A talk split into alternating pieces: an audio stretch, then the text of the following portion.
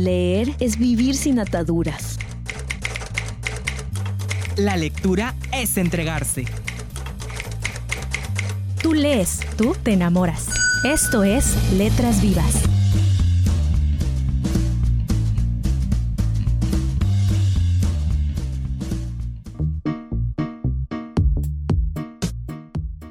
Hola, muy buenas noches. Mi nombre es Melissa Rodríguez y es un gusto acompañarlos de nuevo en esta noche aquí en Letras Vivas de Filey, un programa que se realiza gracias a la Feria Internacional de la Lectura Yucatán. Agradecemos también a Radio Educación del Mayab por brindarnos este espacio. Mi nombre es Julia Alonso y les doy la más cordial bienvenida a Letras Vivas de Filey. El día de hoy hablaremos sobre la violencia de género, un tipo de violencia que afecta a hombres y mujeres, pero que es poco conocida para ellos y lamentablemente el día a día de muchas mujeres alrededor del mundo. Y si hay algo que hay que tener en cuenta es que la sociedad mexicana acepta la violencia de género como algo normal dentro de la vida cotidiana. Vivimos en una sociedad patriarcal donde la violencia es un mecanismo de control y sometimiento. Las mujeres por el hecho de nacer sufren en una sociedad que las violenta. Por lo tanto, estaremos hablando sobre los diferentes perfiles de un hombre maltratador, porque si bien es que existen muchos estudios que intentan caracterizarlo, siempre sitúan a la mujer en un contexto en el que el agresor es un hombre de nivel sociocultural bajo con una educación deficiente que abusa del alcohol u otras sustancias tóxicas. Y con esto se trata de mandar el mensaje a la sociedad de que esto no es algo generalizado, sino que es algo que se presenta solamente en casos extremos. Pero sabemos que esto no es cierto y lo podemos ver en una infinidad de casos. Y hubo uno especialmente que fue muy famoso, que es el de Rihanna, quien en 2009 fue golpeada por su novio Chris Brown. Y estamos hablando de que es un contexto completamente diferente. La agresión a la mujer se da por igual en todas las clases sociales con independencia del nivel educativo o los ingresos económicos. Y también no existe una relación directa entre la agresión y el consumo de drogas, alcohol y los vicios en general. Así es. De igual forma, estaremos hablando sobre una institución en Mérida que nos ha acompañado en varias ocasiones en la Feria Internacional de la Lectura Yucatán, impartiendo charlas y talleres para mujeres. Esta fundación se llama API Sureste y es una organización sin fines de lucro que contribuye al empoderamiento de las mujeres, al fortalecimiento de su participación y a su desarrollo integral en todos los ámbitos de la sociedad. Pues ya saben todo lo que les espera en este programa, así que no se pueden ir porque tenemos un programa bastante interesante. Y antes de continuar, los queremos invitar a seguirnos y escribirnos a nuestras cuentas a través de Facebook como Filey, en Twitter como arroba FileyMX y en Instagram como FileyMX. Vamos ahora con la cápsula Entera TV.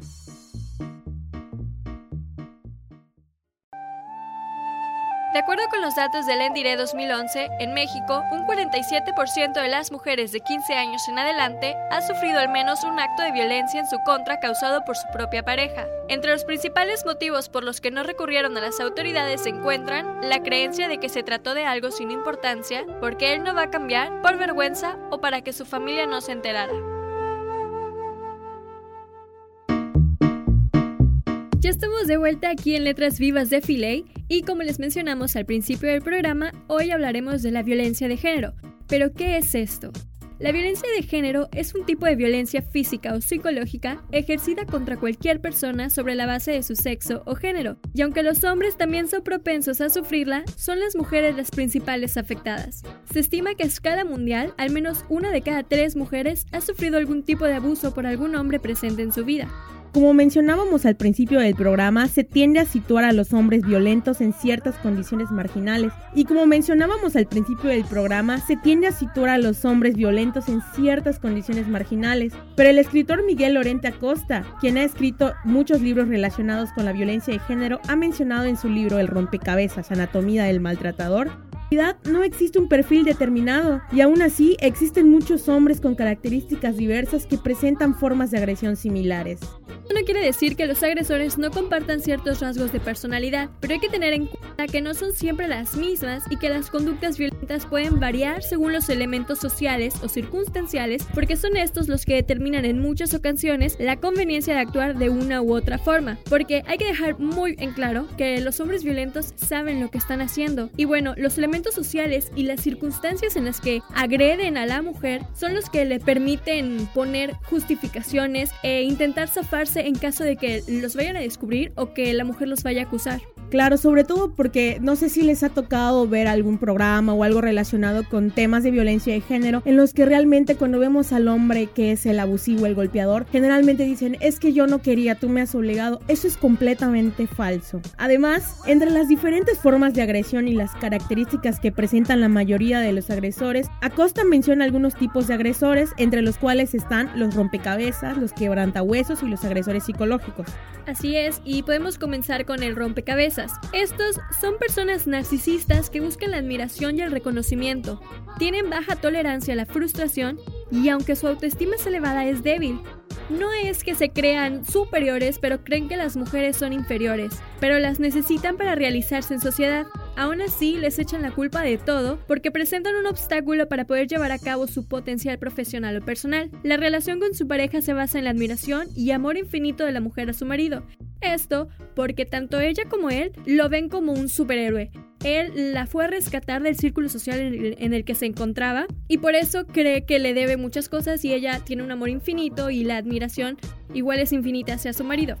Y también hay otro tipo de agresor que se le llama el quebrantahuesos, que es el hombre por el cual su mujer es lo más preciado, tanto en el sentido positivo, demostrándoselo con manifestaciones de afecto y cariño, como en sentido negativo, que es cuando la convierte en el destino de toda su rabia y su ira. Los dos elementos característicos de su agresión son la impulsividad y la extraordinaria violencia que se caracteriza por agredir con patadas y pisotones. En cuanto a rasgos de personalidad, se trata de sujetos que son sumamente inseguros y con una significativa falta de autoconfianza y son personas completamente dependientes pero lo desconocen.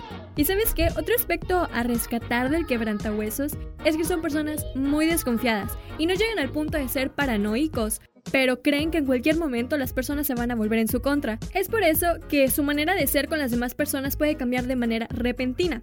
Además, los sentimientos fundamentales que ellos tienen, como ya mencionaba, son la rabia y la ira pero también se unen a una sensación de miedo al abandono o a la pérdida de la mujer a la que aman. Esta situación paradójica les crea cierta ansiedad, sensación de culpabilidad y sentimientos negativos hacia su comportamiento, pero aún así no dejan de maltratar a su mujer. Y bueno, eh, por último tendremos al agresor psicológico. Este tipo de hombre es una persona rígida en general, amante de la perfección y del orden, busca el control en cualquier situación y no le gusta dejar nada a la casualidad ni a la espontaneidad. El agresor va actuando sobre cualquier iniciativa o inquietud de la mujer que vaya dirigida al desarrollo de su personalidad, bien sea en el terreno profesional, en el ámbito familiar o en cuestiones personales relacionadas con sus aficiones o relaciones. Estas personas tienden a alejar a las mujeres de todas sus fuentes de apoyo o de cariño, como sería su familia y sus amigos. Y si en algún momento ellas quisieran tomar, no sé, podemos poner un ejemplo de que ella quisiera tomar algún curso para desarrollar eh, sus habilidades profesionales o para desarrollarse como persona, él le hace creer, le lava el cerebro y le hace creer que realmente no vale la pena e inclusive que ella no vale la pena. Entonces el control es tal que el sometimiento se disfraza de cariño, afecto y compromiso. Bueno, pues estos son algunos de los perfiles que el Miguel Lorente Acosta nos da sobre hombres que maltratan a la mujer y cuando una mujer pasa por situaciones de violencia, de verdad que es necesario buscar apoyo. Por eso existen muchísimas fundaciones, como en este caso API Sureste, que se encargan de ayudar a las mujeres que alguna vez han sido lastimadas física, psicológica, emocional y hasta incluso sexualmente. Así es, APIS es una fundación para la equidad que surge a inicios de la década de los 80. Desde sus comienzos se caracterizó por ser una organización de la sociedad que centró sus acciones en el impulso de proyectos encaminados al desarrollo de las mujeres en el ámbito rural y urbano. En Yucatán, APIS Sureste enfoca su trabajo con mujeres en dos líneas estratégicas. La primera está dedicada a la implementación y seguimiento de proyectos productivos con mujeres indígenas y la segunda a través de la atención de mujeres que sufren violencia. Esta fundación ha participado en la Feria Internacional de la Lectura Yucatán con charlas y talleres y en unos momentos tendremos una entrevista con una de sus psicólogas. Por ahora nos vamos con una canción de bebé titulada Ella. Esta canción empodera a las mujeres para detener la violencia de género y las invita a romper sus barreras, cumplir sus metas y convertirse en mujeres seguras, fuertes y felices. Continuamos. Está cansado de tirar la toalla, se va quitando poco a poco de la araña. No ha dormido esta noche, pero no está cansada. No miró ningún espejo, pero se siente todo guapa hoy. Ella se ha puesto color en las pestañas, hoy le gusta su sonrisa. no se siente una extraña, hoy sueña lo que quiere, sin preocuparse por nada. Hoy es una mujer que se da cuenta de su alma. Hoy vas a descubrir que el mundo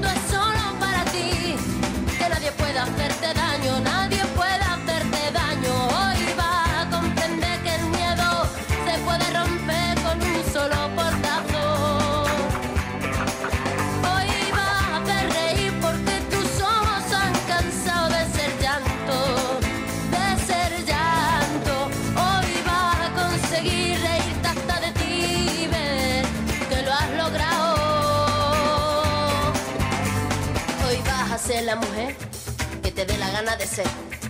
Hoy te vas a querer como nadie te ha sabido querer. Hoy vas a mirar para adelante, que para atrás ya te dolió bastante. Una mujer valiente, una mujer sonriente, mira cómo pasa. Hoy nació la mujer perfecta que esperaban a rotos sin pudores. Las reglas marcadas, Hoy sabe que su vida nunca más será un fracaso.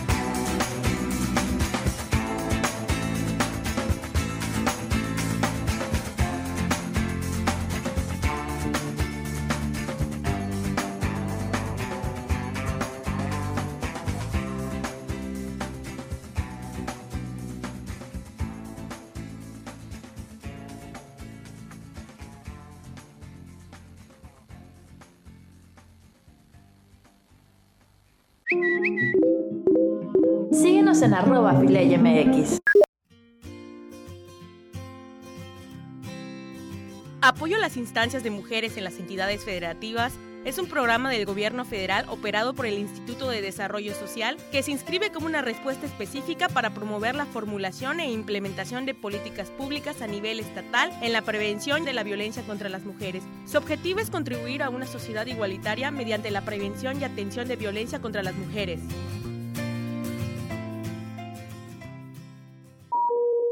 Todo libro es un viaje.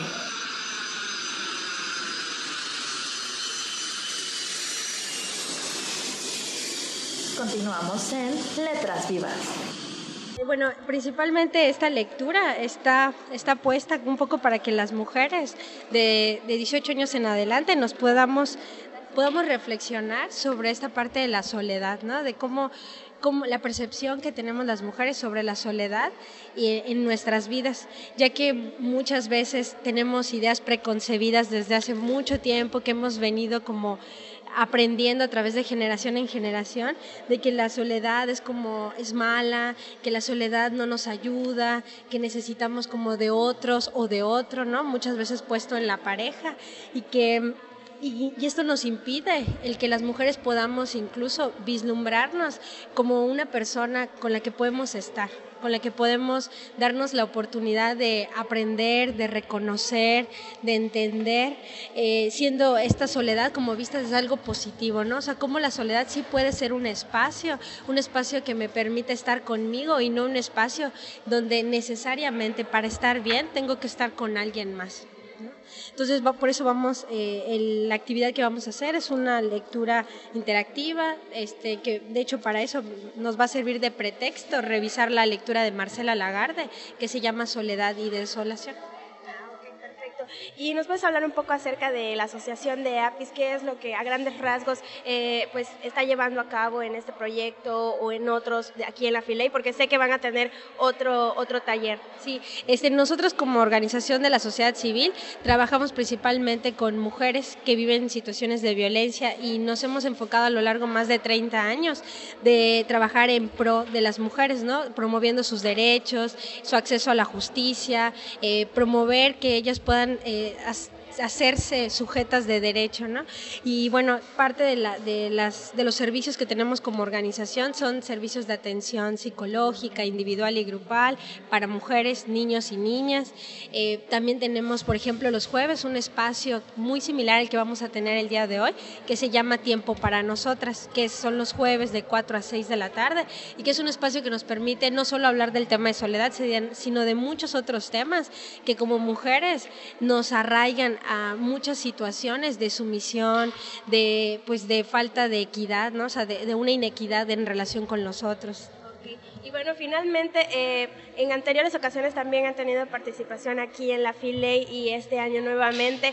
¿Cómo ustedes han visto la, la reacción también de las mujeres o qué experiencia se llevan ella? ¿Qué es lo que opina la gente cuando asiste y después cuando sale se va, me imagino, con un nuevo aprendizaje? ¿Qué nos puedes decir acerca de esto? Bueno, la verdad es que hemos tenido muy buena respuesta en estos tres años de la FILEY. Eh, hemos tenido la oportunidad de estar los tres años y ha sido muy significativo para nosotros en nuestra participación porque nos ha ido acercando a muchas más mujeres para que muchas más mujeres conozcan eh, pues a la organización, pero principalmente nos ha permitido eh, que más mujeres se puedan cuestionar más sobre su sentido, el sentido de vida que, que de alguna manera eh, ha sido aprendido muchas veces que esta parte del ser mujer, ¿no? De cómo tenemos que ser las mujeres, cómo tenemos que actuar. Entonces, qué importante es que nos podamos dar la, la oportunidad de, de, pues de recuestionarnos, ¿no? Y de, y de seguir estructurando otras formas que nos acerquen pues a situaciones mucho más, este, eh, de mayor tranquilidad con nosotras mismas. Entonces el espacio siempre, bueno, nos ha llevado incluso a que más mujeres lleguen a la institución por este espacio en la fila. O sea, eh, han sido, algunas, no, no podemos decir que todas las que vengan a la plática y todo, pero sí ha habido gran oportunidad de que más mujeres se acerquen a la institución, conozcan, incluso puedan hacer, eh, tener, pues recibir algún servicio que requieran. Pues muchísimas gracias. Eh, les deseamos muchísimo éxito en los talleres y bueno, pues gracias por el espacio de... Notiletras.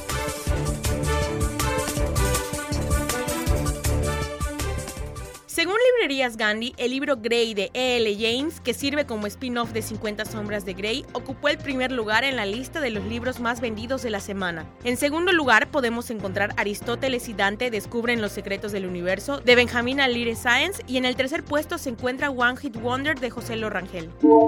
Autoridades estatales y de cultura pusieron en marcha el proyecto Lectura en Movimiento en cafeterías y museos de Tuxtla Gutiérrez. Para lograr su cometido fue necesario brindar capacitación así como un diploma de profesionalización a los dueños de las cafeterías y directores de los museos por parte de los mediadores de lectura. Entre los títulos obsequiados se encuentran El Llano en Llamas, la colección completa del Arca de la Memoria, Antología Jaime Sabines y Corazón de la Palabra. En Estados Unidos se realizó un estudio que siguió a 236 alumnos de la Universidad de San Antonio, Texas, que usaban libros de texto digitales para ver qué tipo de datos pronosticaba mejor el éxito en el curso. El estudio indicó que cuanto más tiempo dedican los estudiantes a leer sus libros, más altas eran sus calificaciones, pero también pudo identificar si algún alumno se quedó dormido con el libro abierto, pudo ayudar a predecir el rendimiento académico e identificó a los estudiantes en peligro de reprobar el curso.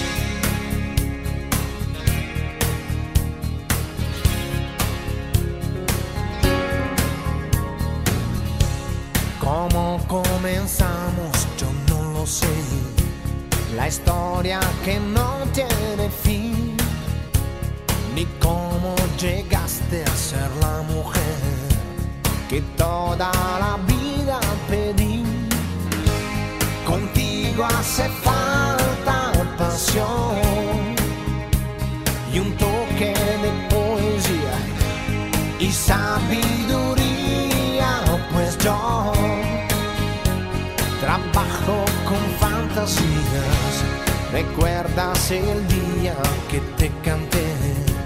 Fue en súbito escalofrío. Por si no lo sabes, te lo diré. Yo nunca dejé de sentirlo. Contigo hace falta pasión. No debe fallar jamás. También maestría, pues yo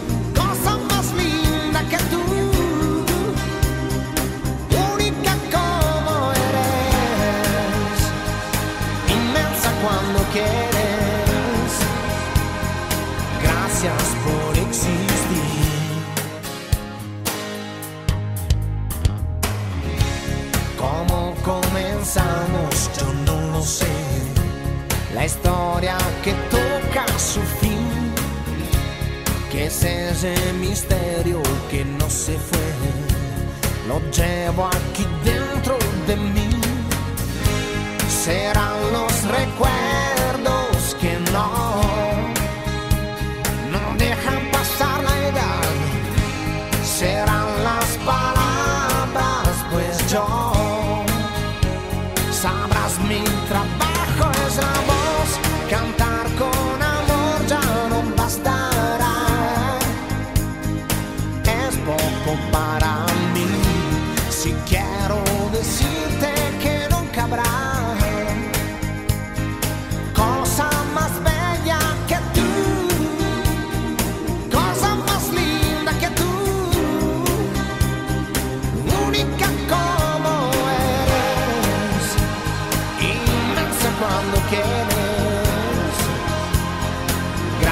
Gracias por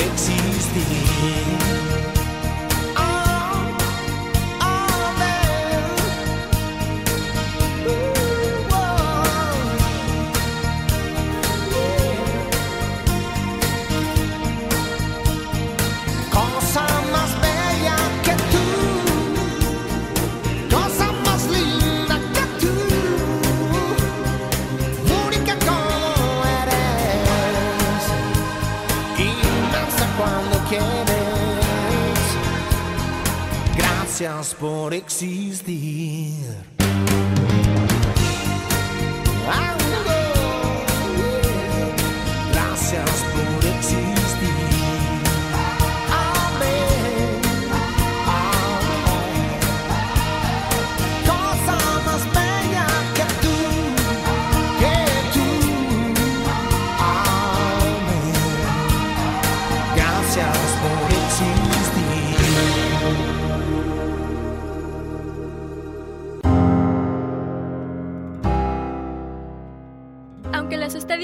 Demuestren que la cantidad de casos es considerablemente menor en hombres que en mujeres, el fenómeno de la violencia familiar no está reducido a una cuestión de género y afecta cada vez más a los varones. Los hombres suelen violentar a las mujeres de forma física y sexual, pero cuando es la mujer quien lo hace, el porcentaje más alto es de tipo emocional y psicológico. En Estados Unidos se ha calculado que existe hasta 8% de hombres maltratados por su pareja. En España se habla de 2%, pero en México únicamente en Veracruz y Sinaloa hay organizaciones no gubernamentales que se encargan de atender a los varones que han superado la barrera de la vergüenza y reconocen abiertamente que no saben qué hacer. Se asume que porque el hombre es más fuerte debería poder defenderse más fácil, pero en realidad la fortaleza física, si no va acompañada de una cierta fuerza emocional, no funciona.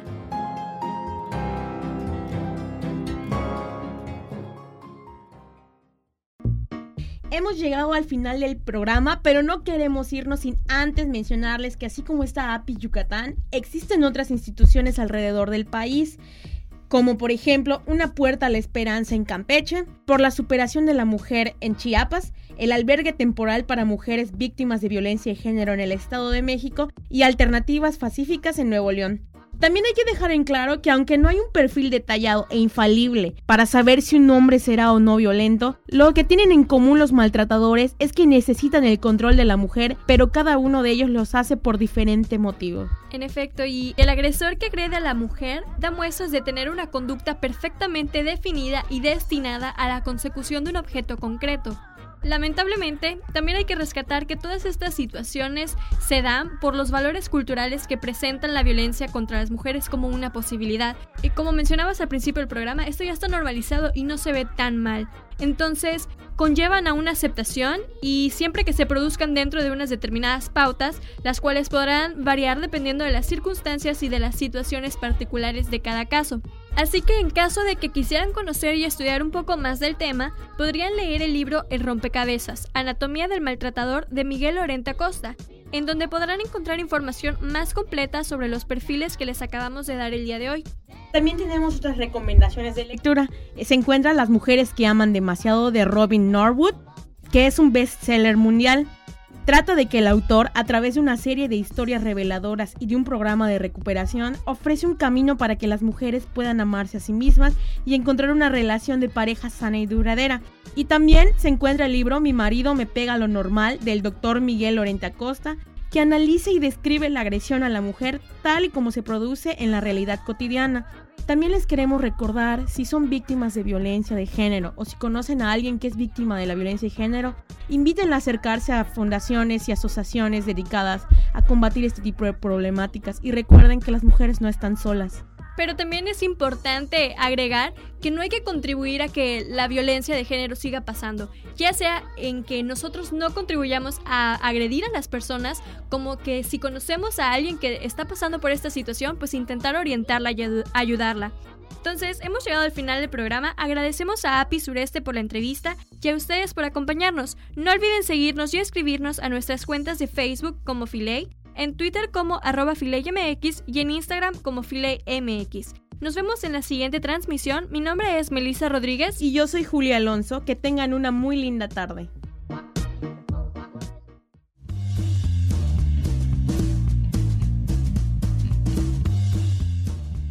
Letras Vivas es una producción de la Feria Internacional de la Lectura en Yucatán, Filey.